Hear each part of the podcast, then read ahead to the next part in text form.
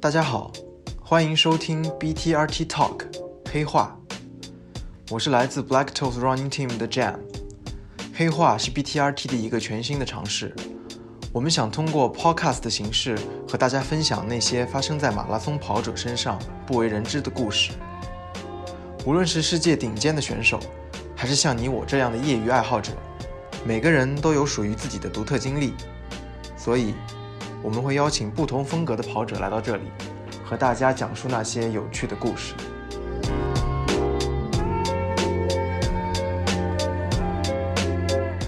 二零二零年已经过去了一半，嗯，在今年这个特殊的年份，因为疫情的原因，呃，比赛真的是屈指可数。但是在我的印象当中呢，今年有两场比赛，我的印象非常深刻。一场是二月底的亚特兰大马拉松，呃，一场是三月初的东京马拉松。为什么呢？因为这两场都决定了谁将代表各自的国家去出战东京奥运会的马拉松项目。为国出战其实听起来是一个离我们很遥远的事情，嗯，因为只有真正代表过国家、站在起跑线的运动员才能明白那种感觉。今天来到黑话和大家分享故事的这位跑者呢，他就知道这种为国出战是一种什么样的感觉。他曾经站上过领奖台，也曾经离开过田径场。在近二十年的田径生涯，让他对跑步有了全新的感悟。给大家介绍我们今天黑化的嘉宾，广州亚运会的三千米的障碍银牌得主，同时也是一位跑者、一位教练和一位辣妈，金源。嗯、大家好，我是金源，曾经是一位职业的中长跑运动员。我在二零一三年的时候从专业队退役了，呃，现在成为了一名品牌的跑步教练。嗯，教练，我其实记得你原来应该是主攻，呃，中距离的这种场地跑的项目，对吗？但是对现在已经开始，呃，转到了马拉松项目上。你可以跟我们讲一讲，就是我特别好奇这个转变的过程是一个怎么样的过程？嗯，我是作为中长跑场地赛的运动员，我们很少会进行一些马拉松的比赛。嗯我记得我的职业生涯中，大概参加过的公路跑的比赛就是上海马拉松的半程。嗯嗯、就是教练有这样的安排，其实对我们来说也是有一定的目的的，因为他觉得说嗯，如果跑长距离的话，可能会增加我们的一个受伤的概率，嗯所以说我们我们必须要去保证我们的竞技状态，嗯就只能够跑一些，呃，只能跑一些场地的赛事。嗯，明白明白。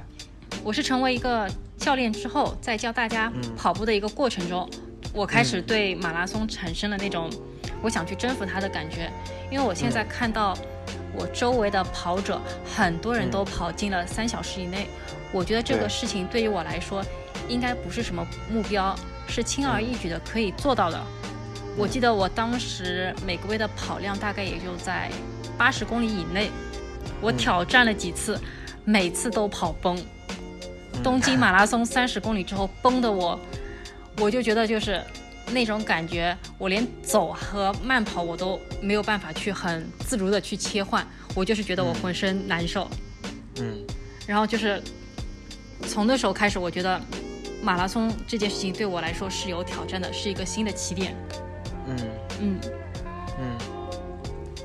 然后后来是二零一八年之后，我开始对很专注的去去准备这个比赛，是因为嗯我成为了一个妈妈之后，嗯我觉得我已经完成了人生中这些很重要的事情。那么接下来的一段时间之内，我觉得我也想，我也想就是说去去追寻一下，就是自己想要追求的这个目标。嗯所以我记得我当时，呃，怀孕的时候也在坚持锻炼，然后对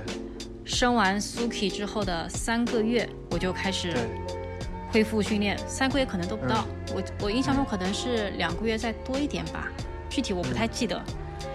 我都记得我当时第一次跑三公里的时候，那个状态就非常差，嗯，因为整个人感觉汗都已经排不出来了。嗯然后当时是我老公陪着我一起跑的，然后他就在旁 边说：“哎，你怎么怎么能，怎怎么能差成这样？你连六分多嗯的配速你都跑不了。”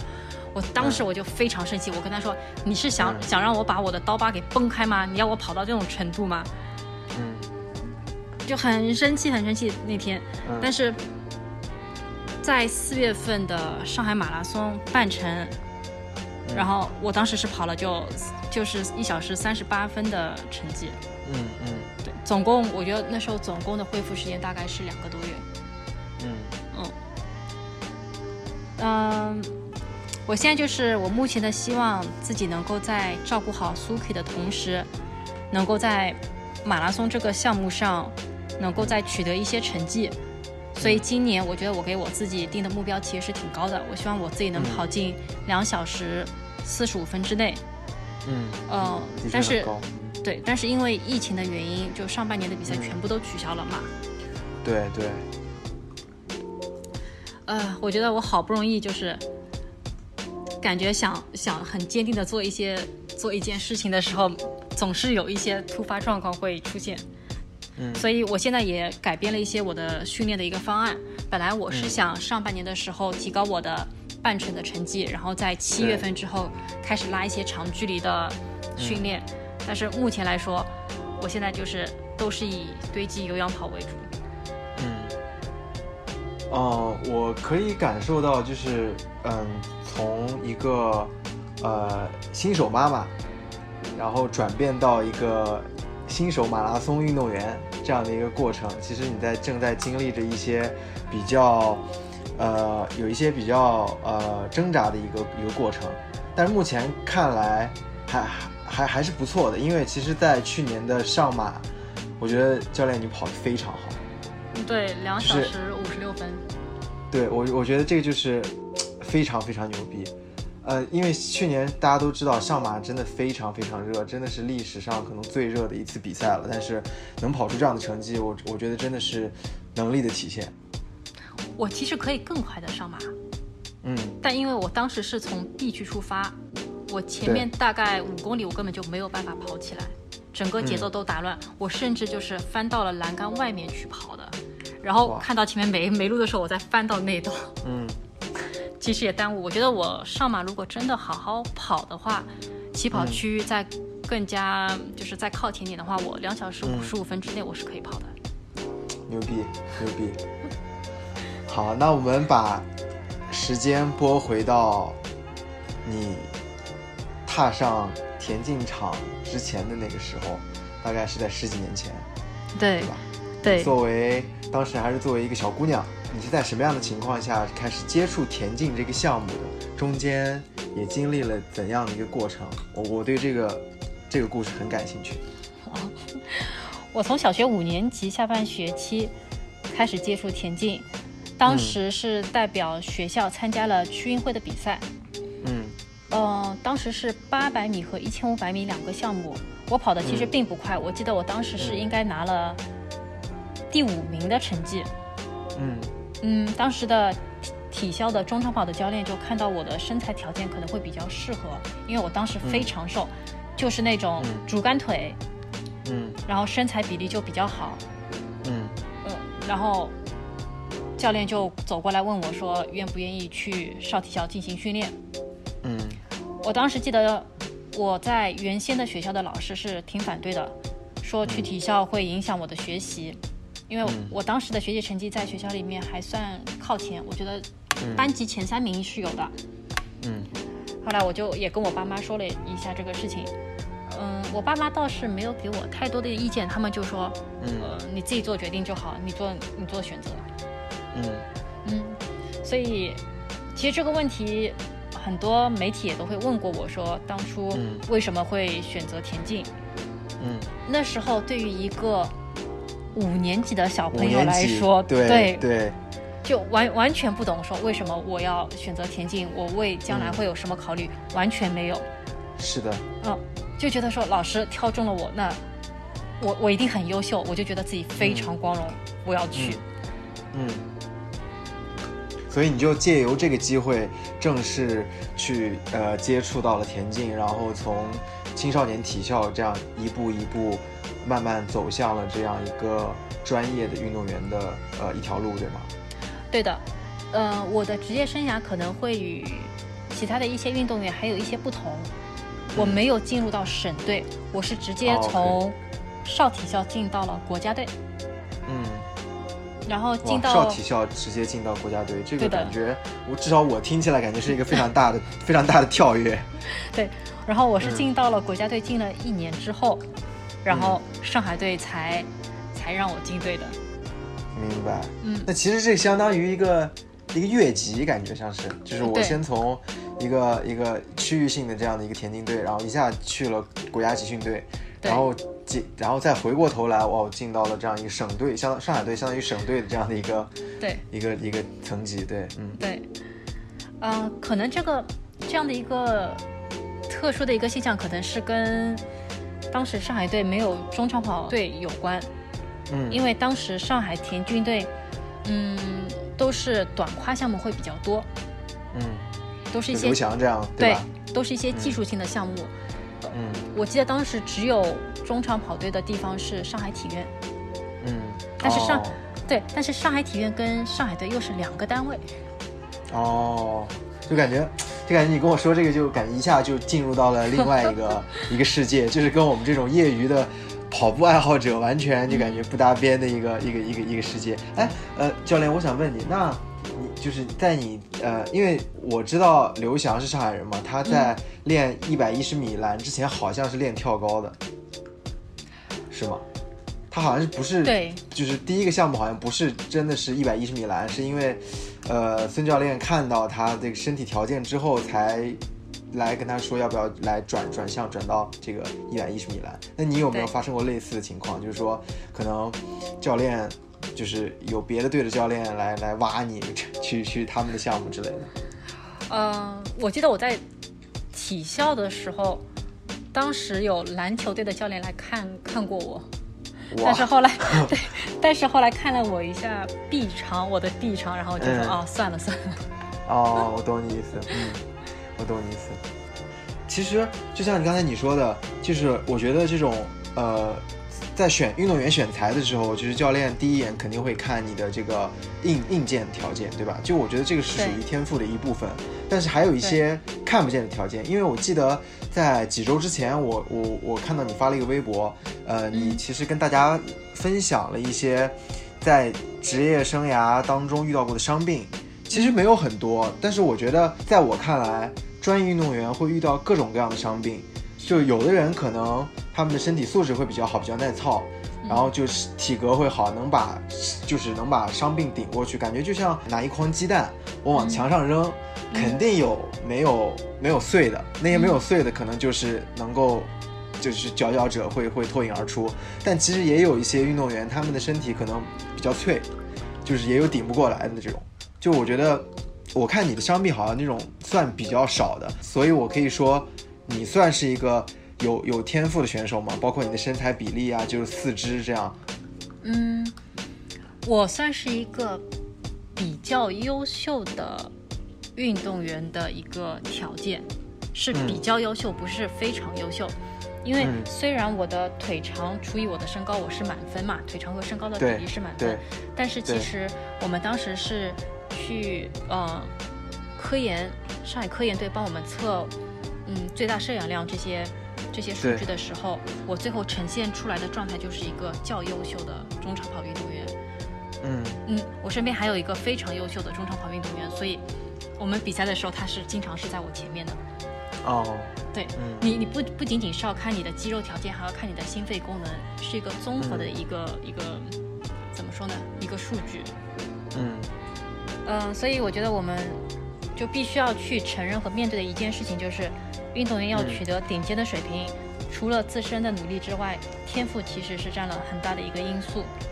嗯，所以我一直说我自己是一个奖牌选手，而不是一个嗯金牌选手。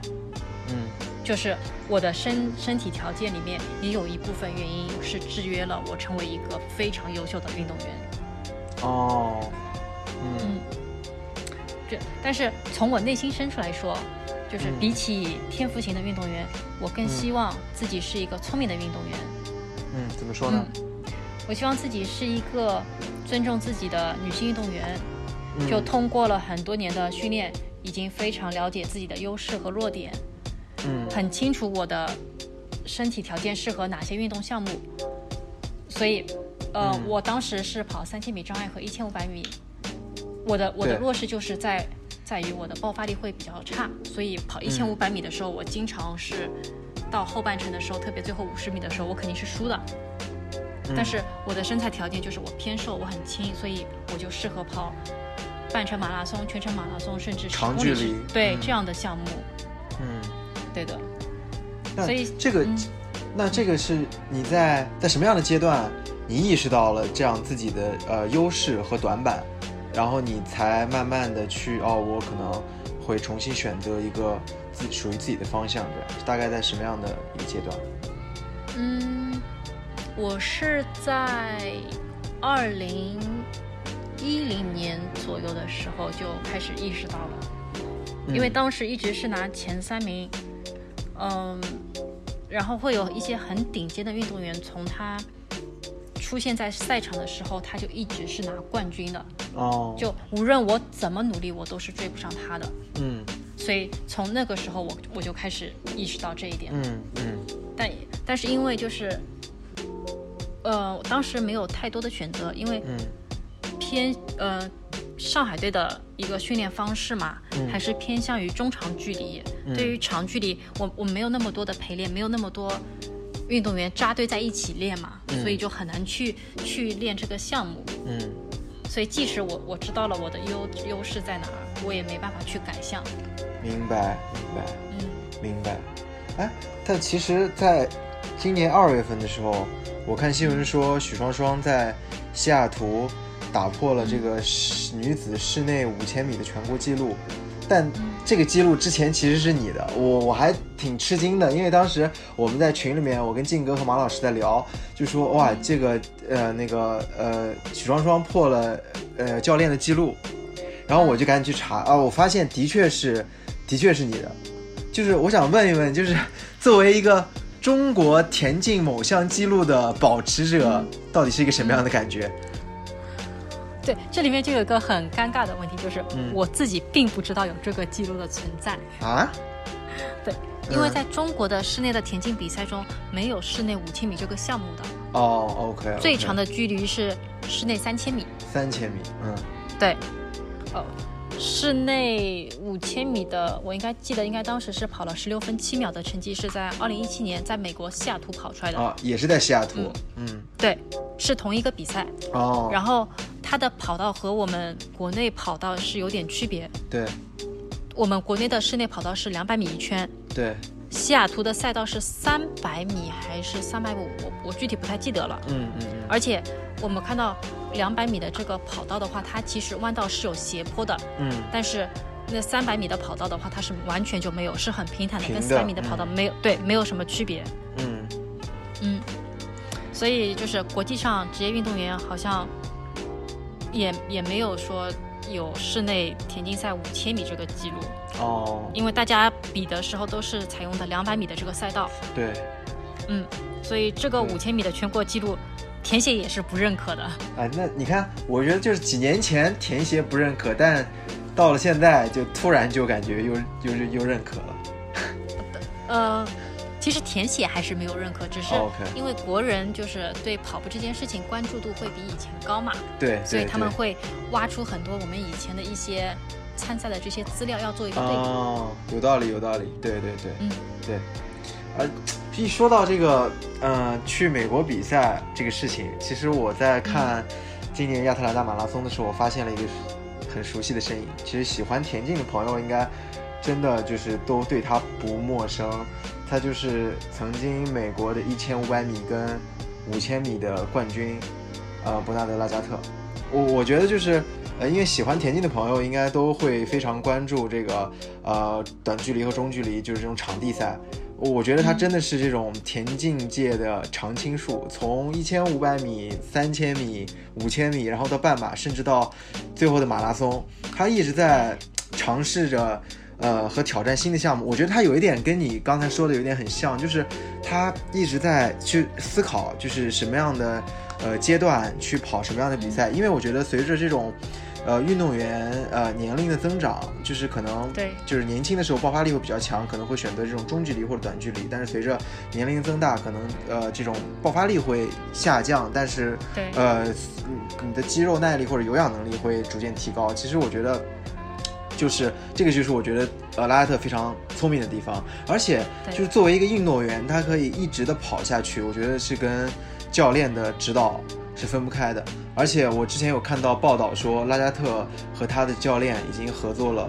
超过二十年，而且是一位华裔教练，叫 James Lee 对李对李教练，对吧？而且对而且啊，我觉得很有意思的一点就是，我听说你在美国训练的时候也是和拉加特一起训练，对吗？啊对，然后这样说，其实你算是拉加特的师妹。呃，算嗯嗯，你可以跟我们说一说对我是他这个，这个在怎么就是这个过程和这个故事到底背后的故事到底是怎么样的？嗯，我们在美国训练的时候都是李教练带我们嘛。嗯嗯我记得我们当时的见面的次数不多，一嗯周大概一次。嗯嗯，我们跟他见面的频率也是李教练跟他见面的频率，嗯，就跟美国的一个训练的模式有关嘛。对对因为运对，动员训练完全就是靠自己的自觉去完成的。是，嗯，教练会给每一周会给到他们一个很完整的训练计划，嗯但不会每一次训练他都会出现。嗯我记得我当时跟拉加特接触的最多的一段时间是在二零零七年的时候，呃，我想想看啊，大概是六月份，嗯我们在德国，嗯因为他每年的七到九月份他都会住在住在欧洲嘛，啊，对于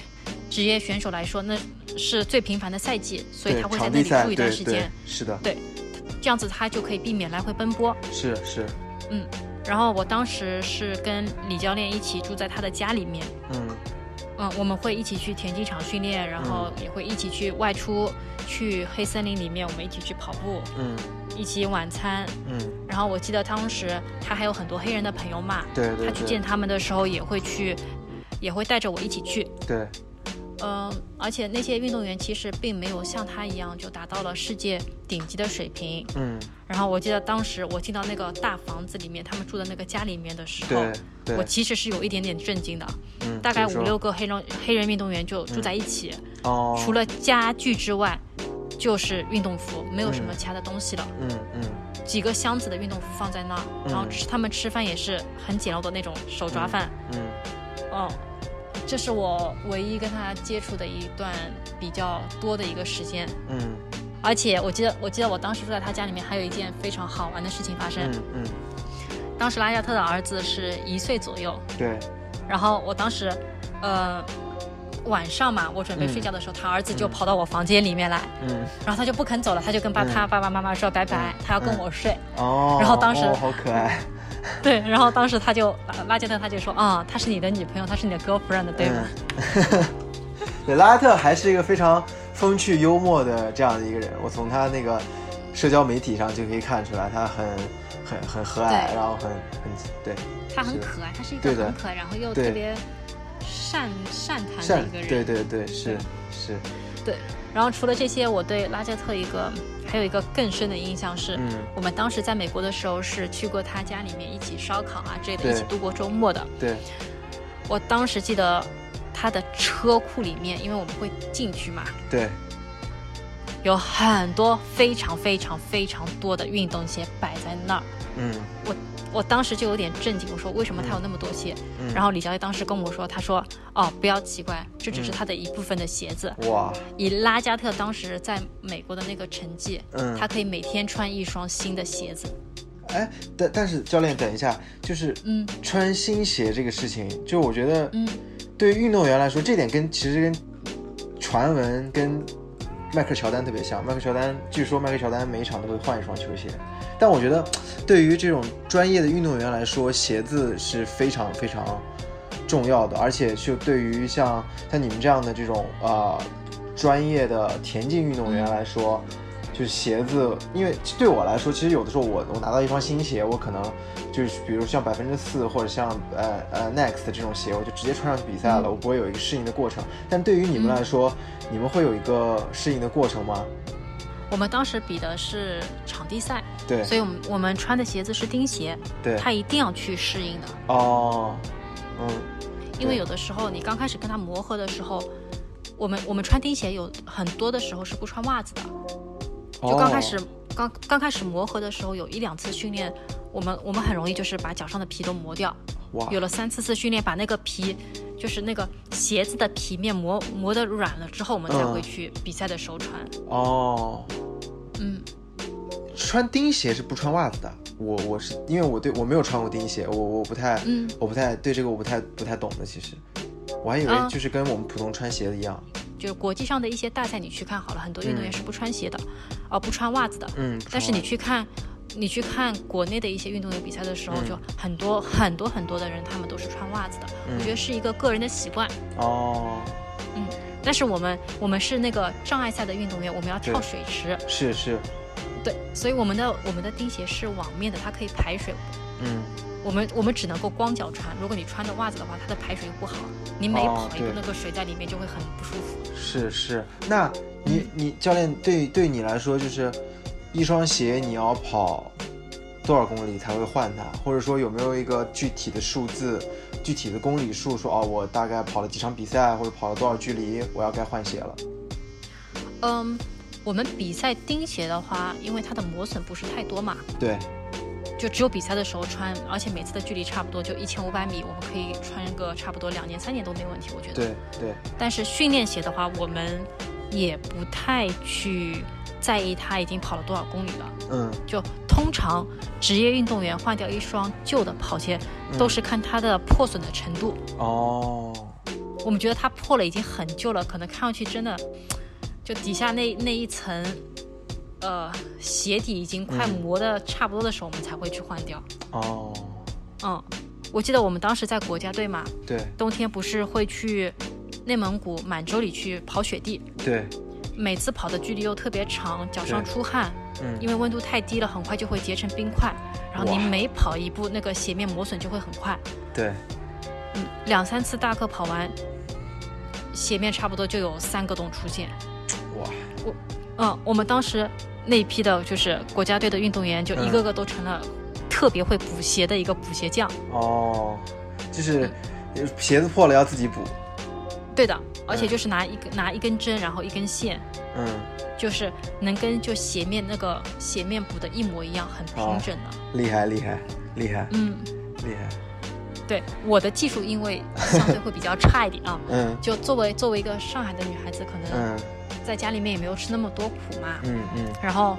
我我当时是跟那个白雪是住在一起的，她嗯是世锦赛女子马拉松不是冠军嘛，对全马对两小时二十一分，哇，牛逼，我我的鞋我对我的嗯鞋子都是她帮我补的，哦，嗯。我记得我最多有一次，我那个鞋子上面有七个小洞，她帮我完全就补好了。然后还有一双鞋，她就干脆把我鞋子上面那个网嗯剪掉，重新用是用一根针一根线缝了一个缝了一个出网来。，哇，对厉的害厉害，啊这种感觉手做的这种，对，嗯但是现在很多很多运动对我们的那个条件会越来越好嘛。对对就这个手艺手艺已经失传了。哦，是是。嗯因为有你其实对于运动员的支持也越来越多嘛，对吧？就是装备这种东西还是刚需，对所以就基本上会不会不会断，就会一直会对给你。对，对，现在每个省队都有一个品牌会去赞助的，嗯嗯，所以运动员不会缺运动装备了嘛。是是是、嗯，是。哎，那其实，在跑马拉松的这个比赛的过程当中，我有看到嗯过很多这种运动员的鞋子上都会贴一块儿布，或者说把它完全涂黑。我觉得嗯应该这个就是品牌赞助之间有冲突的结果吧，因为假如说我是一个阿迪达斯，或者说我是一个别的品非耐克品牌的这样的一个赞助的运动员，但是我想在嗯比赛当中穿耐克最好的竞速鞋，嗯、我可嗯可能跟我的品牌去商量，然后我就穿这个鞋，但是为了保护我的品牌，可能我会选择在我的鞋子上去做一些手脚，对，对吧？对，呃，因为现在很多品牌它赞助省队之外，它也会单独赞助个人，对，这是这是看你省队的一些领导怎么去谈嘛。嗯，所以在国内比赛的时候，他如果是代表个人啊，或去参赛的时候，他就穿他签约他个人的品牌，对，但是代表省队参赛的时候，他可能就必须要参都哦，他必须要穿代表省队的一个衣服。嗯。但是嗯那时候为为了避免冲突，所以他就有的时候会贴掉。哦，嗯，所以所以我记得当时是二零零五年，不是刘翔比全运会的时候，对他就把标志贴掉了嘛。对因为对当时对是美津浓对，美津赞浓助上海嗯哦是队，的，对，但是 Nike 是赞助刘翔。刘翔的，，对，嗯，嗯所以很早之前这个情况就已经出现了。嗯，那其实还是一个，呃，就是一个商业上的一个行为，就是对在在在比赛当中，呃，个运动员的个人形象跟品牌之间这样的一个一个冲对突会有的一个结果。我们只有在代表国家出战的时候，这个现象是不会出现的。哦，因为其实有呃，可能国家队的赞助商对吧？对，然后我们就要统一着装穿是国家的，队品牌。哦，明白是的，明白。嗯，然后，其实哦我觉得还有一个我很想了解的问题，就是因为我作为一个跑步的爱好者或者马拉松的爱好者，嗯、我我从从来没有机会嗯变成一个职业或者专业的运动员。曾经作为一个职业运动员，哦，不我觉得不应该是职业，应该是在中国应该叫专业运动员。呃，你对最大的一个感触是什么？就是一个感受，就是我觉得这个是一个很开放的一个话题，你可以想说什么都可以。嗯，我觉得，嗯，这份职业它给我带来了很多的意外惊喜。对，那首先第一个就是它丰富了我的人生经历嘛。是的，呃，我我去我是第一批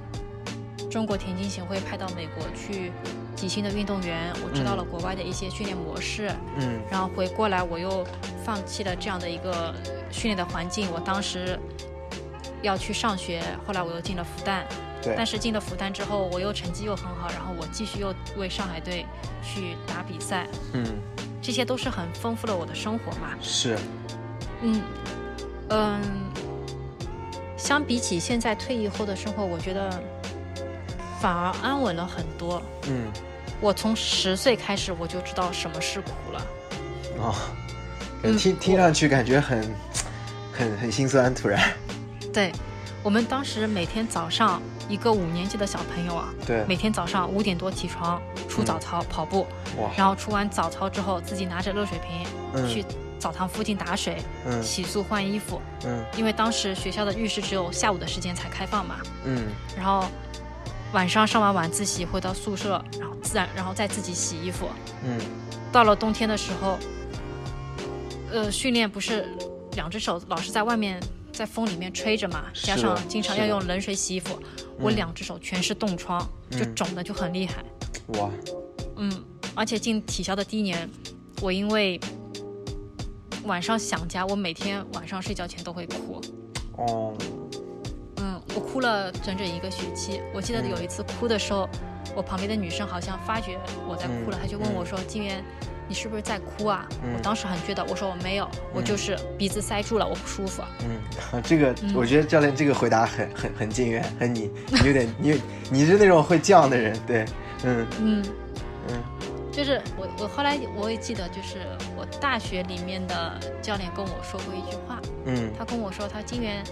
你知道吗？嗯会哭的孩子有奶吃。”嗯，我觉得可能是从我小小学开始，一直到我读大学，我就是一直这个性格的。嗯从小时候就开始塑造出来了。嗯，然后后来我不是去了国家队嘛，对，我我记得我当时去的第一个礼拜，我就想着我要回家。哦，就我们当因为时就要打退堂鼓了嘛，第一个礼拜，对的，嗯因为当时一天几十公里的跑量，我哇当时是我在体校里面一周的跑量，我身体根本就没有办法接受，嗯，我身体承受不了。对，每天早上出出操完之后回去，我就我就躺在躺在那，我就动不了了，因为实在是太太累累了。了。嗯，那是几几年、啊？而且呃，零三年，哇，嗯，零三年，嗯，十几岁吧，我我，嗯，而且那时候在国国家队的时候，就一年只能够回家一次，哦，时间又长了，是是是嗯，是，哦，好辛苦，嗯，对。然后我还在二零零四年的冬天，嗯还差点有过一次毁容，啊，嗯，因为那时候。你知道东北的二月份就两月份就特对别特别冷，我是的们在是的黑龙江那个五大连池训练，嗯，嗯，那里的温度啊实在太低了，嗯太冷了，嗯风又嗯特别大。对，然后我们训练前，我们都会做好防护措施才会出去的嘛，是，手套、帽子，还有一个护脸的工具，嗯，就是人家滑雪的时候不是会把脸遮起来吗？，对对我们对，我我们当时跑的时候也会带着这个护脸工具的，嗯，嗯，因为那边风刮的实在太厉害，我们也是为了保护我们的那个保护我们的脸。 对对对，嗯，我记得我那天是跑二十六公里的长距离，嗯然后前面二十公里我都跑得很顺的，能够按照节奏跑，然后呼吸也顺畅。嗯但是在最后五公里的时候，教练就会说会有一个要求让我们提速嘛。对我，一提速的话，我的心率就会很高，然后我的对呼吸就会不顺畅，对对对，加上我脸上又带着那个护脸，嗯我就很不舒服的。我就想说，啊，那我就干脆摘摘下来算了。嗯嗯，摘下来就跑完，我也就没什么事情就回去了。然后回嗯到宿舍之后，我的队友就走过来说：“哎，金月，你的脸上怎么在流脓水嘛哇，？”我我当时我也不知道怎么回事，因为当时嗯还不疼，对我就去照镜子，然后嗯发现就是我脸上少了一块皮，啊，因为那个当时把护脸扯下来的时候。是，因为跑步的时候会出汗出嘛，汗皮肤对和那个护脸冻在一块儿。我一、哦我一我把那个护脸摘下的时候，那个脸上的那块皮就扯下来了。哇，哦，后来是等到身体慢慢的恢复了温度之后，然后嗯脸上也开始疼了。嗯，嗯，这些这个苦都是，就我觉得现在的一些小朋友，就是如果你不练田径的话，很难去是的理解是和的经历的。嗯、是。的，是的，是的，对，然后除了这些苦之外，我觉得，嗯，也是因为运动员这个身份，我就很早就知道了自己肩负的一个责任。嗯，虽然我们只能够是在表现在比赛场上，对但也正是这几年的那个历练嘛，对，塑造了我就是我很独立、我很嗯抗压的这个性格。嗯。那在你比赛比赛之前，你会紧张吗？当然，就是特赛别前是就比踏上踏上这个跑道之前的那那那那个时刻，你心心里面状态是怎么样的？嗯，我们我我是要看这个比赛对我的重要性，就是嗯国际大赛其实真的会很紧张，对，包括赛前的可能一个月就嗯开始慢慢的要进入到这个状态了。嗯因为有的时候赛前紧张，它是它是能够帮助你进入到比赛的一个很有效的一个情绪。嗯但是有的时候我们也是因为就说压力太大，有的时候会失眠，有的时候睡觉前会有无数的幻想。我这场是比赛冲线了之后，我赢了我会怎么样子？我会输了怎么样子？也是会想很多。嗯嗯，我们这种紧张的状态，我觉得一直会延续到我们上了跑道，嗯在做加速跑的时候，它我还是会紧张的。嗯一直到开枪正儿八经跑出去的时候，嗯才会完全的就释放出来。嗯，就是嗯你枪响了之后，腾一下出去，就开始要专注到那个比赛嗯比了。赛里面，对的，哦，那时候才开始不紧张，就是发枪的那一刻。嗯你知道，一个运动员站在起跑线上，就听着发令枪，裁判员说 “go your way” 的时候，嗯，那那种感觉才叫才叫真真正的紧张。对我我我可以感觉出来，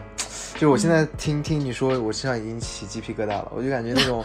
紧张的那种气氛，就是大家就要所有运动员等那一声枪响，然后出去，就感觉是，呃，就就感觉要搏一把了那种感觉，就在这个对之前都是那种焦虑，那种甚至有一些什么自我怀疑，我觉得这种是。我们这些就爱好者很很难去体会到的一种感觉，对，然后我们有的时候比完赛下来之后，会见到自己的队友啊，或者对是其他的项目的一些朋友嘛，对他们他们都会说：“哎，我我刚才帮你加油了，你听到没有？”嗯，其实我们当时在赛道上的时候，我们完全就会忽视外面的那些加油声，我们是听不到的。嗯，嗯，我们我们只有就是跑道，我们只有我们自己，嗯然后和嗯对手，嗯嗯，其他人跟我们说话完全听不见。嗯，那你你最那其实是不是说，在冲线过线的时候才会慢慢释放出来，无论是呃跑得好还还是跑得不好，才是会对放因松为，对吧？对，因为都结束了，不管什么嗯结果都结束了，嗯我整个人会松下来。嗯，那嗯，而且嗯你先说教练，而且你先说运动员，而且运动员比完赛的当天晚上其实是最幸福的，嗯因为你卸下了这个包袱，你就可以尽对情的跟朋友去聊天，你不用去在乎你的作息，不用去嗯在乎你的你的呃，就是休息的时间啊，或者嗯你的饮食啊这些。嗯嗯嗯，我觉得这个让我想到了刘翔。啊、让我想到了是的刘翔，真的是，嗯，当年他这个曾经先是在雅典夺冠，打破了这个嗯黄种人在呃田径赛场上的这个，就打破了中国吧，中国人在田径赛场上这个零金牌的突破，然后紧对紧接着下来零零六年。在大阪嗯打破世界纪录，就感觉他是慢一步一步一步走向巅峰，然后突然在零八年家门口突然就陨落了。我觉得那种感觉就是从一个英雄变成，嗯、大家都会去怀疑他，或者甚至去呃嗯唾弃他这样的一个人一一个角色。我觉得其实运动员要背负的东西非常非常多，尤其是像你们这样专业的运动员，就我觉得非常的不容易，非常不容易。因为我们参加的那些比赛，相对于他来说，简直就是小小菜一碟嘛。嗯我们那时候的精神状态跟他的精神，当时面对这么多观众的期待和那场比赛，那时候那个状态哦，我觉得也是我们很难去想象的。嗯所以我觉得，就是我会很心疼这个运动员，嗯他经历了很多很多常人想象不到的压力，但嗯，是到头来却是这样的一个结果。结果对，嗯，对，因为其实我觉得，呃，大家对于这个呃刘翔的这个故事的剧本都会有一个很好的幻想，在家门口夺冠，对吧？嗯享受大家的欢呼，但是没想到他以就是这样的一个一个结果离开了赛场，我我觉得还是嗯挺、挺挺让人唏嘘的。就就对你们你们这个光鲜的背后，呃，有数数不清、道不完的辛酸。就我我想用周杰伦的一句以父之名的一句歌词来形容，那就是荣耀的背后刻着一道孤独。记得你的那块三千米障碍的银牌是在二零一零年的广州亚运会上取得的，对吧？啊，对的，呃，但其实这个夺取银牌的这个呃历程，其实还挺戏剧化的，因为其实呃呃你是可以去拿下那块金牌的，对那场比赛，当时，呃，我印象会特别深刻，因为我犯了一个特别致命的错误。这个这个失误可能是我这辈子都不太会忘记和去接受的一件事情，嗯，就是我们剩三千米障碍剩最后三百米的时候，对呃，那个印度的选手其实拉我拉得挺远的，对，大概有二三十米的距离，我就是是靠最后这三百米就追回他之前落落下我的一个这么一个距离。是，但是当我跟他在终点线差不多在一米的时候，其实我已经压压他有压一个肩，就是对我肯定是在他前面的，对，但但就是我也不知道是鬼使神差还是不知道会怎么回事，像嗯中了邪一样。我总嗯觉得就是我已经到那个终点线了，对，但事实上。我在那个时候其实是不能放松的，哦、因为可能在肉眼看不到的这个距离上，他并没有到，嗯，所以出的最后的结果就是说他赢了我零点零四，哦，零哦点很零四的概念就是一根头发丝的距离。哦，这个太可惜了，真的太可惜了，对，这个太可惜了。当时我们我们当时是没有办法肉眼判断说到底是谁赢了，是通对过技术手段，我嗯们是去后台里面去找呃找找组委会，然后我对们去看嘛，嗯然后显示他压了我零点零四。嗯啊，这个太可惜了，这个就感觉就差那么一点点一点点就可以对站上最高的领奖台了，真的。对，所以就是运动员很很应该明白的一句话，就嗯是在终点线上，其实你绝对绝对是不可以去放松的。我明明是冲过了终点线之后，整个人再放一口气，但是我也不知道为什么就那天就出现了这样的一个失误的情况。嗯，那你赛后是是什么样的一个状态？我我能记着的就是，我大概哭了三天，哎，就整天整天的哭，因为嗯有的时候可能哭着哭着就睡着了，睡醒的时候，你仍然觉得像是像在做梦一样，你不希望这个嗯事情是真实存在的，嗯因为不，因为这这个奖牌其实不管是对个人还是对国家来说都非常非常的重要。对，我为是了的，这是个亚的，运会，我休学了半个学期，我去嗯高原集训，嗯在高原真的训练非常辛苦，训练量增加很多，强度也增加很多。嗯我清楚的记得，我我在训练的时候就是跑过终点线，嗯我就一下子就跪在地上，我就开始哭，因为实在是太累了，嗯身体上承受了难以难以承受这种训练强度，然后我顶下来，嗯学业上我我愿意为了这个比赛，我放弃半年的上学的时间，嗯全身心的投入，但是因为我自己的失误去造成了这样的一个不可逆转，然后对很多人都造成了很大很大损失的一个结果。嗯，我懂你说的这个感觉，包括你自己身为运动员，还有你身后的教练团队，对吧？对还有呃，其他一些就是为这件事情付出的那些工作人员也好，团队也好，对，所以我除了哭了三天之外，我觉得那一段时间我是不希望去跟任何人有任何的接触，嗯就我希望我周围是没有任何一个人的，我不希望你们来安慰我，嗯因为我觉得你们每一次安慰都是在揭我的伤疤。嗯，嗯，就所就以让他，就让他，就让你一个人待着，然后让时间来冲对淡这个事，明白？嗯，对，所以那段时间我也没有训练，我大概有一个多月没去上田径场。嗯，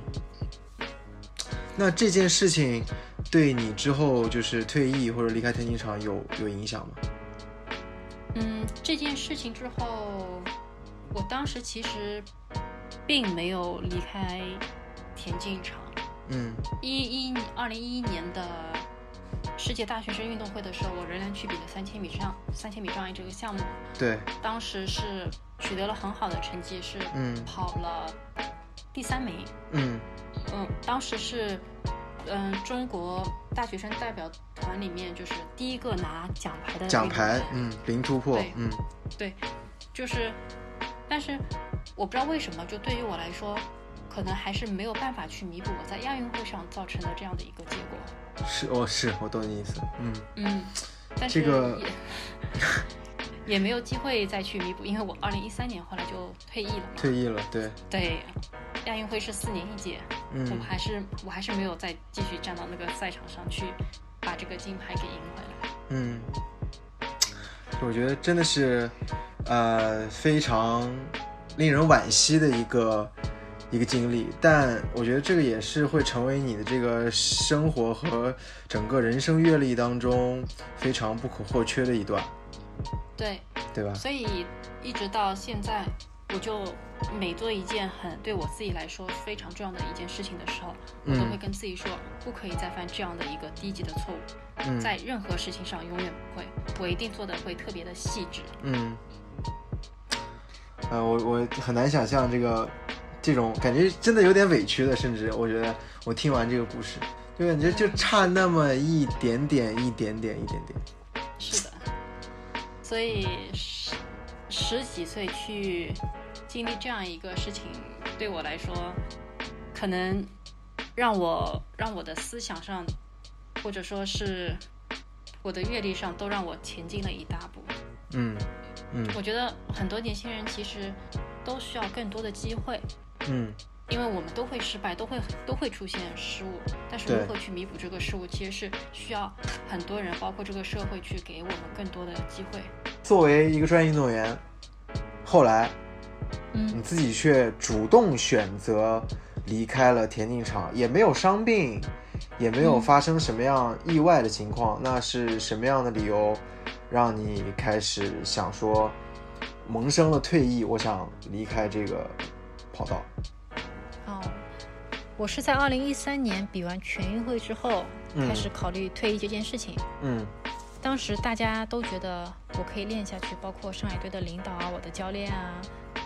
然后科研团队啊、队医啊，嗯因为十年的职业生涯，我几乎没有受过伤，嗯所以骨膜炎这些其实在运动员里面真的不算什么嗯伤病，然后肌肉的状态也一直非常好，嗯就我至少可以再练四再练四年，完全就不是问题。嗯但是对于我个人来说，我已对经比了三届全运会，对，用了十三年的时间都在跑步。那时候我已经二十五岁，我必须去为我将来考虑，我是必，须要去想，除了跑步我还能做什么。嗯而且当时我们跑步的环境也没有现在这么普遍，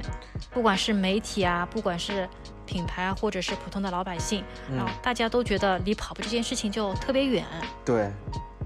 我一直就记得我们当时去比赛的时候，十年十年的比赛，嗯看台上除了每个代表队的教练、嗯领导，还有运动员之外，几乎是没有观众的。对对对嗯对，因为其实唯一当时我我我觉得是说田径这个项目，就是对于呃喜欢田径的人来说还是很喜欢看，但是这个群体实在是太少，对实在是太少了。我嗯我记得唯一当时有一场几乎观众席上爆满的原因是在刘翔拿了奥运会冠军之后，二零零五年、嗯，他在国内跑了一个冠军赛，对，当时的媒体报道了一下。那天田径场来了很多的观众，都是来嗯看刘翔的。嗯然后刘翔比完之后，因为后面还会剩很多的项目嘛，对，就随着刘翔退场，嗯大家全部就是离开看台，去底去去赛后中心去看他，对，然后剩下的项目又是在没有观众的情况下比完的，嗯嗯。然后包括当时体校的时候还跑了几次上海上海马拉松嘛，对当时还有半程，对，我们站在起跑线上的时候，除了其他学校里面的一些体育生之外，还有对就是老大爷，对，呃，就没有什么其他年轻人的。嗯所以，当时我就是真的就完全不知道，一个会跑步、懂跑步的运动员的价值在哪里。嗯除非你能够达到顶级的水平，像刘是翔一样可以为国争光。是，如果你仅仅是为省市争光的话，真的，我也我也感受不到它的价值。嗯所以当时跑步对于我来说就是一份工作，嗯时间到了我就应该退休了。嗯。我我觉得，呃，教练，你刚才说的一个一个呃，就是一句话，我觉得很认同，就是跑步对于、对于当时的你来说是一份是一份工作，因为我我一直都觉得体制内的运动员，嗯、其实离开了体制之后，呃，首先要解决的是怎么跟社会接轨，然后怎么样去对在社会上生存。呃，我觉得这一点其实是中国的这个独特的体制体育的这个选材也好，发展的也好，这个体制跟国外一个完全很不一样的地方。因为其实你相当于，假如说选择了这个体制走这条路，你就你的青春，甚至你的、呃三十岁之前，你的运动的巅峰的状态都会。呃，贡献给国家，贡献给田径场，国家会帮你包办所有的一切。但是在美国，其实你你你就教练，你有经历过美国那种呃跟中国完全不一样的这样的一个运动的体制，就是跟教练是雇佣关系。我教练对就是我，我雇一个教练来给我工作，我不会把它当做我的，呃，我不会把它当做我的像呃家里的像像父母一样，他会照顾我这些那些，其实不会的。在国外的话，除非是一些顶级的选手，像拉加特一样嗯有赞助商了，嗯他就可以就除了训练之外，他可以好好的去休息。对但是对于一些刚踏上职业这条路的运动员来说，对，他们除了完成每天的训练之外，他们还必须要去打工，他们必须把哦打工赚回来的这些钱去请教练。是是，嗯，对我觉我觉得这个就是这种没有品牌赞助的运动员非常辛苦的地方，一方面要考虑训练，一方面又要考虑去赚钱生计。嗯，那所以，所以其实我我可不可以这样理解，就是，呃，在你决定要退役了之后，呃，你只是想换一份工作吗？而且在，就是这个换工作，我要打引号，换工作之后的那段时间，你是怎么样度过的？有没有什么不适应？因为原本的生活状态彻底改变了嘛，有没有想说对，哎，我在某个时间点还是想回到田径场去呢？嗯，我觉得我是一个愿意聆听自己不同阶段身体和精神的需求，嗯所以这个我是个人认为一个好的运动员应该具备的，嗯，尤其作为一个在竞技领域里面的一个女性运动员，对，我很在乎自己作为女性的需求，身体上的、情感上的、生活重心上的，嗯所以可能这个过程会让会让人觉得我很叛逆，嗯。我我会比较特立独行，对，走但了这一走了一到条可能没有人走过的路，就是跟大家都不对一样，对吧？嗯对这但是这真的是一个副产品。嗯嗯，就我记得我当时离开体制内，最不能理解我这个举动的就是我的父母。嗯我记得我爸妈当时，嗯他们两个就觉得说我是不是脑子跑坏了？嗯离开田径场，离开安逸的生活，嗯他们想不通我为什么要去要去追求这些。嗯但是对于我来说，这可能就是我的一个选择，因为嗯其实离开这些安逸的生活之后，我会对生活充满了好奇，我的对生活会充满了挑战。对嗯，我当然我也会，我也我也会后悔，我也会迷茫，对，特别是生完 Suki 之后，对工作造成了一定的影响，然后那段时间就几乎是我的黑黑暗期，嗯我没有对任何一个一个朋友嗯或者一个家人去倾诉，嗯我当时我就记得 Suki 刚出生几天，我就看着对他，然后我默默地跟自己说，我一定要想办法解决我自己的困境，一定要嗯熬过去。嗯嗯。不过相比起这些痛苦的日子，我觉得我还是很感恩自己经历的这一切的。嗯我觉得就是这一切让我的生命变得更加的完整和精彩。嗯。哎，那教练，你在决定退役的那一刻，你面对你的父母。你会想到当时在五年级的时候，你说我要去去青少年体校去练跑步，你会想到那个时刻吗？就是当时你们把选择权交完全交给我，让我做出了选择，然后在我想离开田径场去寻找下一个人生阶段的目标的时候，然后你们却呃有有就站在了我的对立面，你会当时那个那个那个情况下，你的心态会有什么不一样吗？就是跟你我我蛮蛮想蛮想嗯，了解的。就是因为我选择了去体校，然后慢慢的去了国家队，常年从应该是从我青少年时期我就很少待在我父父母身边嘛，对很多重大的决定都是我自己做的，对所以对于我来说就慢慢养成了一个习惯，对，我我会我会自己做决定，我嗯不太会去去顾虑我父母的感受，对，嗯，就是这其实也是一个独立性格的养成，就你要对一个人去面对，呃，在青少年时期可能呃呃很多年轻人遇不到的东西，很多小孩子遇不到的东西。嗯但是这个性格可能会对我的我的父母会造成一定的伤害，因为他嗯们觉得说、啊女儿嘛总是应该乖巧懂事听他们话的，对对嗯，对但是我觉得父母就应该放手让孩子们自己去过自己想过的生活，嗯。所以我觉得我现在一直在扭转这个局面。嗯， 好，教练，这段儿我们会我会保留，然后等到 Suki 长大，我会放给他听。嗯，我很尊重他，我一定会尊重他的选择。好，你离开了田径场，但嗯现在又要决定回来，是什么样的原因？为什么呢？又开始认真跑步，就是一八年生完女儿之后，嗯，就想全马破三，对就原因就很简单，那么多对普通普通的跑者都破三了，对我一个专业队出来的对最好成绩三小时十分，对人家问我都是问，哎，你全马最好成绩是二二两小时多少啊？对，我我我当时就只能说啊，我我三小时快， 嗯然后很多人都觉得说啊、怎么会会这么慢嘛？嗯嗯，所以那时候就下定决心。但是当时因为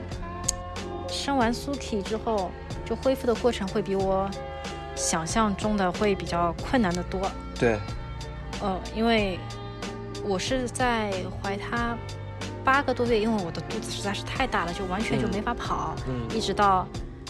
剖腹产生完他，一共停了大概就将近毛五个月。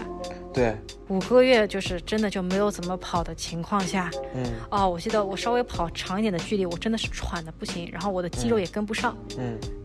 嗯，然后特别是因为我是剖腹产，我对稍微跑长一点的距离之后，第二天早上四五点钟就是刀疤那里就会疼，嗯，嗯，所以那时候你可以看到我跑的很多，每次都是五公里五啊、公里六，公对里啊，对对，但是我就不敢跑太长的距离，对，嗯，所以我记得两月份恢复训练，呃，四月份参加了上海马拉松，嗯我就呃训练的差不多两个多月的时间里面，嗯我二月份的跑量是十五公里，三月的跑量是三十九公里，哇， 哼嗯，然后四四月份就是四月二十一号上海半程马拉松就跑了对一小时三十八分，哇厉害厉害，教练厉害，厉害嗯，就是，但是当时这些训练的一些数据就很难支撑我去破三，嗯，然后就后面的几个月里面，我也就想尽办法调动自己的积极性嘛。对然后首首先我就去医院做了检查，确认我的对刀疤是不是恢复的很好，对然后确认没问题之后，就是跑完的一些正常的疼痛的反应的话，我就是可以去克服。对然后我就开始很积极的去卢湾训练，对因为大家在一起训练就是氛围会很好嘛。对对然，后就在这期间里面，我遇到了马老师，遇到了你，嗯嗯，那、我们两个还一起跑过几次课吧。对对是的，虽下然课对对 虽然虽然那时候我就记得你跑十公里，我只能跟差不多五公里多一点点。是是，你是中间上来，然后再下去，对嗯，我只我只能够通过这种方式去调动我的积极性了。嗯嗯，就跑步从一个小时候的时候觉得枯燥无聊的事业，然后嗯变成了现在的一个生活的必需品。嗯嗯，随着我的年纪的增长，跑步这件、这件这件运动让我跟它真的是建立了很多无法割裂的联系。嗯。嗯而且，嗯，我我觉得是说，在你这个慢慢恢复、慢慢重新找到，呃，感觉、找到节奏的这个这个过程中，我觉得我相信你也是对跑步这个东西或者跑步这件事，这个运动肯定有一个有一个有一个全新的认识，对吧？对，当时作为运动员来说，我要证明自己的价值，就必须要取得很好的成绩。对，在在整个过程中，我的团队都会无私的奉献和配合我们。是，比起就是比起他们啊，对，作为运动员，我们要做的事情就是太简单了。我要静心训练，对，嗯，取得很好的成绩，其他我什么都不用管，对，我我不用去考虑我要吃什么，我要怎么样子，都有人帮我安排好。是，然后我从运动员转变成教练员之后，嗯是从获取转变为奉献的一个过程，嗯，从从证明自己的价值变成帮助跑者去证明他们的价值，嗯，就这样的一个转变对我来说是很有成就感的。嗯嗯嗯。呃，就拿去年的上马来说，就嗯自己完赛之后，对于我来说，比赛其实是还没有结束的，因为我对队员们还没有冲线，对，我就要等到他们等他回来们对，对，但是到最后我还是没有等到马老师，我走了，因为我跟他说了，我顶多等他十分钟，但是他在我十分钟之后才回来的，我不等了。嗯，马老师，马老师，马，但但去年我不得不说马老师跑得非常好，我觉得在那么热的天气，就是状况百出，我我嗯觉得就是马老师跑到那个成绩，我觉得非常非常厉害。对他而也是，我对觉得吧最大的问题就是他 C 区出发真的太难跑了。是是是，嗯，那刚才说到马老师，其实，在去年夏天，嗯，你也开始正式成为马老师呃的教练。嗯，就是我我其因为记得非常清楚，我跟呃，马老师去年就因为我们成立这个 BTRT 开始，然后我们就呃关系越来越近，然后呃，其实我有有一个很明显的一个变化，就是马老师去年入夏的时候，就是夏训刚开始的时候，其实训练的强度非常大，然后练练练，可能把自己给练伤了，然后呃，就是练伤了之后，他后来说，呃呃，找到了你。然后你开始正式的带他训练，然后就一步一步、一步一步调整他的状态，直到上马跑到了三小时三幺三幺二还是三幺幺，我记不太清楚了。马老师原谅我，呃，他他跑的这个成绩， 然后再包括像今年的冬训，然后再包括春训，就是因为没有比赛了，我们就一直保持着一个呃训练的这样的一个状态。我而而且是最近开始，我也开始跟他一起跑一跑，呃，强度课。而我发现他就是真的是进步越来越大，很多呃强度课我们现在其实甚至都可以慢慢的一起跑了。就我觉得我我作为一个旁观者，作为呃他的朋友，我可以真的是肉眼可见他的这个进步一点一点一点一点提高。然后而且在跟他聊天的时候，他经常会跟我说：“哎呀，今天教练又骂我了。” 然后就是他会经常会跟你去及时的去沟通，然后反馈自己的训练状态，然后你会你也会根据他的状态来调整他的课表，就是临时变课表，我觉得是一个经常会出现的事情，因为你不可能说这运动员的状态，呃呃就有起伏，还用坚持用同样的课表，对吧？嗯，是的，我我其实都不太记得我什么时候就跟他成为了微信好友。嗯我跟他应该是在加完微信微信之后，有很长很长的一段时间，我们是没有聊过天。对，我对他当时唯一的印象是，这个人有一段时间每天绕着世界公园跑十公里，然后嗯发一是条的朋友圈，是也的不配字，就一张图。嗯然后当时我又我又是退役，他上社会没多久嘛，周围的朋友都是以运动员居多，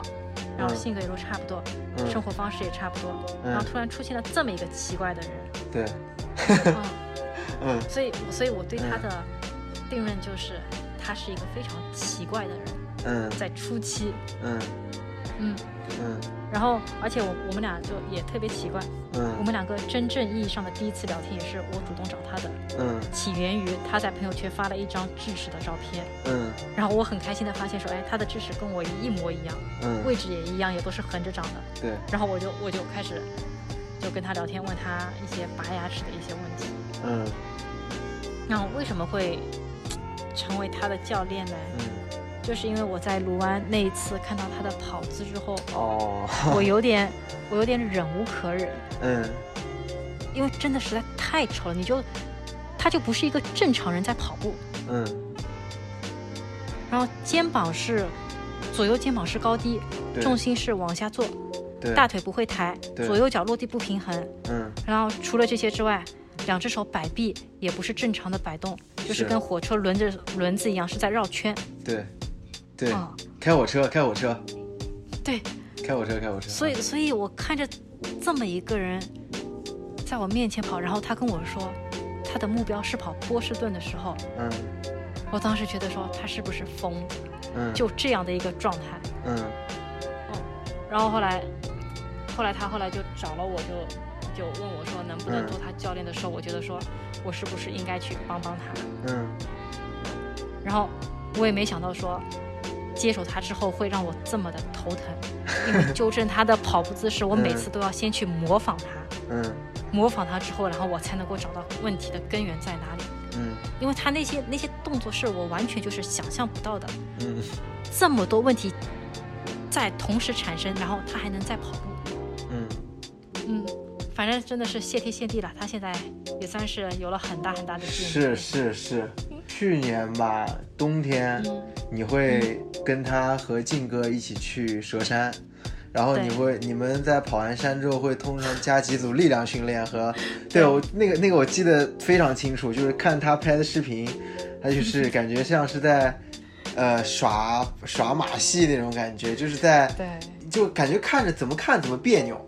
这就是我当初看到他第一次跑步的感觉，就是别扭。嗯，但现在马老师已经呃比之前要好很多了，真的好很多了。对，今天我跟他在卢湾跑的时候慢跑，就基本上就发现，因为其实马老师跑姿之前一眼就认出来了。你从后面，你从你我之前跟他在苗江路跑步，就是他在前面跑，我在后面，大概可能有个几百米的地方，然后我就会跟我磊哥说，哎，马老师，嗯然后磊哥说，哇，你还这还离得这么远呢，你都能认出来。我说这个跑姿太就特不别用，了对啊，你就不用不用跑走近他，你就远远地看那个动作，啊那一定是他。对，然后现在马老师好很多了，嗯，而且我觉得就是嗯，你说过一句话，对马老师，对我，我觉得甚至对很多很多热爱马拉松或者热爱跑步的人来说，都是非常适用的一句话。因为其实，嗯，对于我们这些对于训练和比赛非常严肃、非常认真的跑者来说，有的时候会给自己打鸡血。无论是你去参加比赛，还是跑一场强度课，或者平在平时的训练当中，其实有的时候会有点煽情，有点鸡血。所以你跟马老师说过一句话，我觉得非常非常的牛逼，非常非常的好。我想在这里跟大家分享，你说，呃，跑步请用脑子，别用情怀。对你当时是在什么样的情况下说出这句话的？嗯，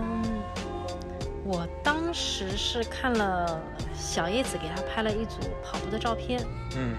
整个照片呈现出来的那种投入的状态，嗯对，出于运动员的敏感性，我觉得太早了。因为如果我我离比赛还距离几个月的时候，我我其实不用那么去投入，每一次都嗯非常非常，甚至是用力过度的一种投入、是不嗯需要的。嗯嗯，然后我当时就觉得太早了，他这么练下去肯定会受伤。嗯那时候应该是四月份，然后我当时就推算了一下时间，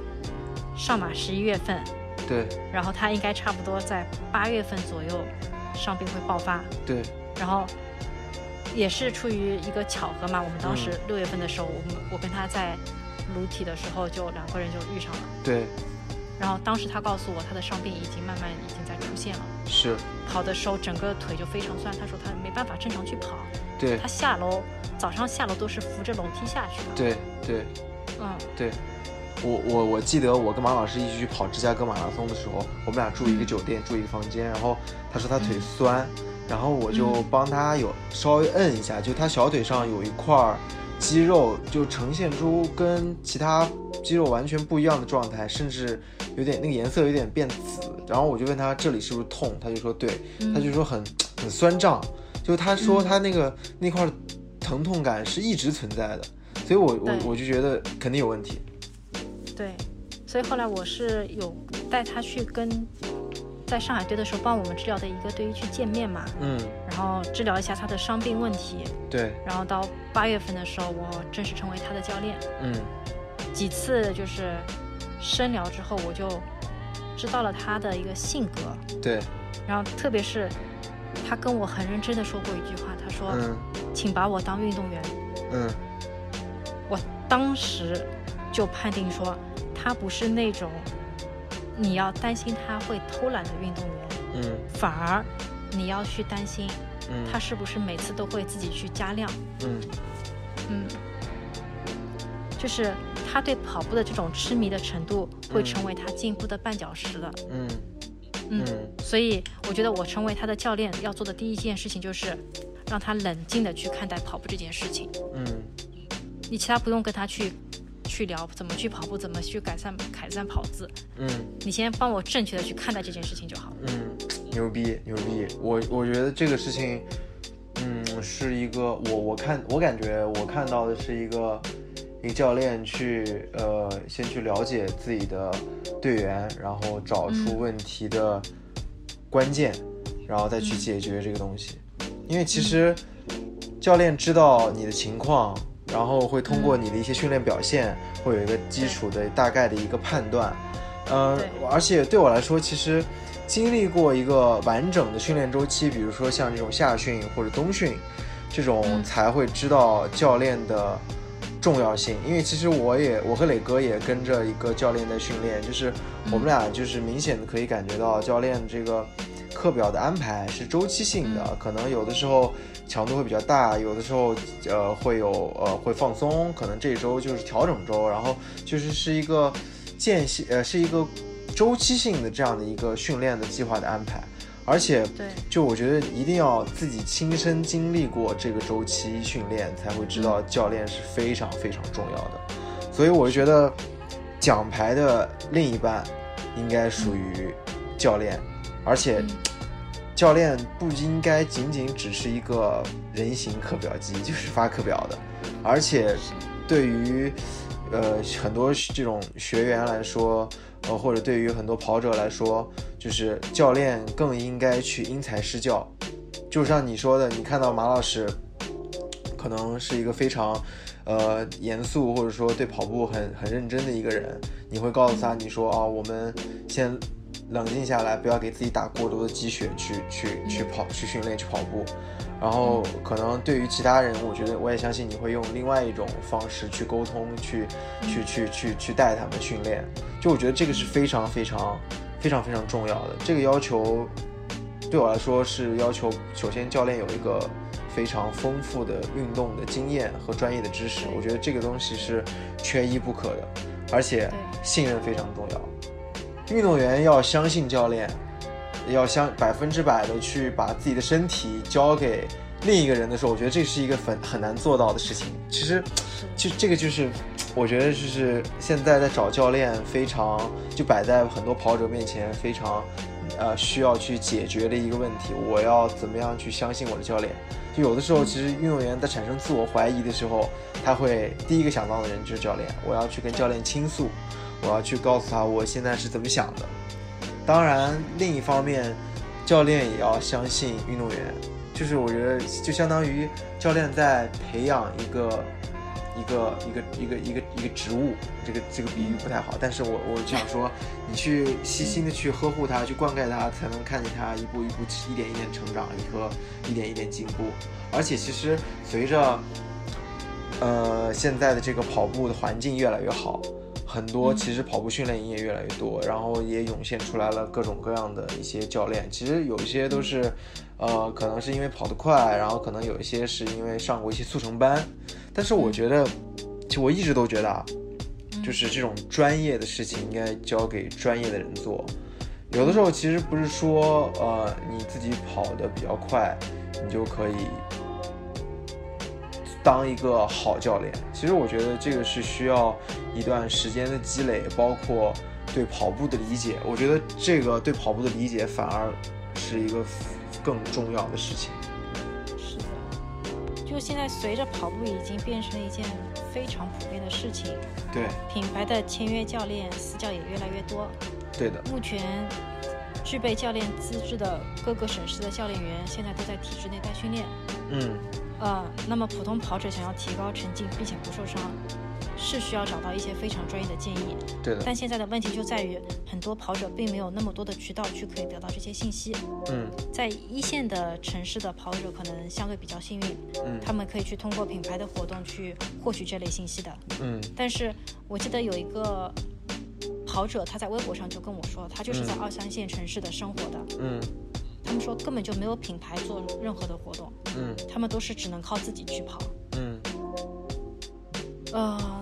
所以我觉得作为一个教练来说，就倾听、观察训练中运动员的就是各项状况，嗯给出很系统的一个训练方案，嗯是一个非常理性而且逻辑的一个过程。对对，对，教练需要能够给出一个运动员，就每一个的一啊，这句话重来啊，嗯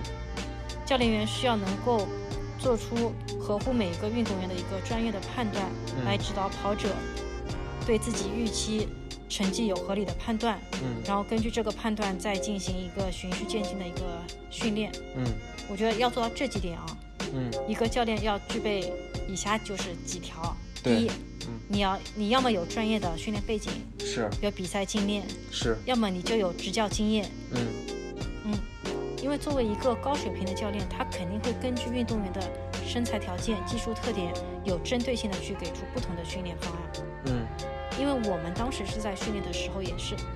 训练计划不是完全相同的。对，比如说有氧有氧课我们可以完全一起练，但是有氧课之后的强度课嗯会根据每个人的特点去制定，我到底是哦跑短的还是跑中的？长的，对，是，对，是，是，而且我我记得你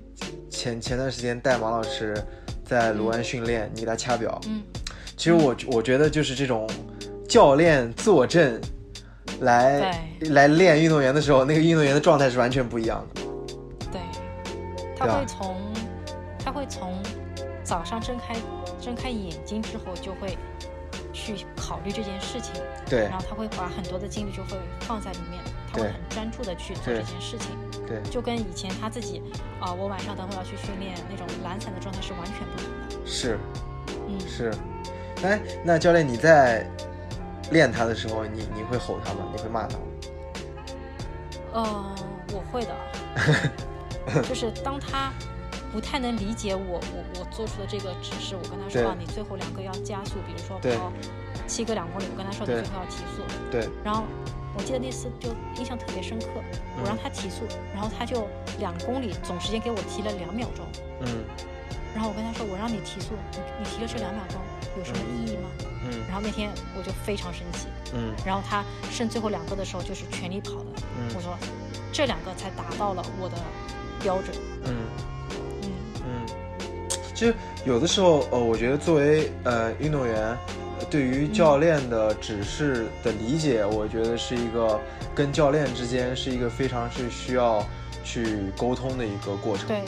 就对是是为需要什磨么合的对，是为什么教练要给我这样去安排？而且有的时候，嗯就是马老师会这个这个私下说啊这这段，就是 马老师会没关系，我也会放的。 就马老师嗯会经常跟我说说，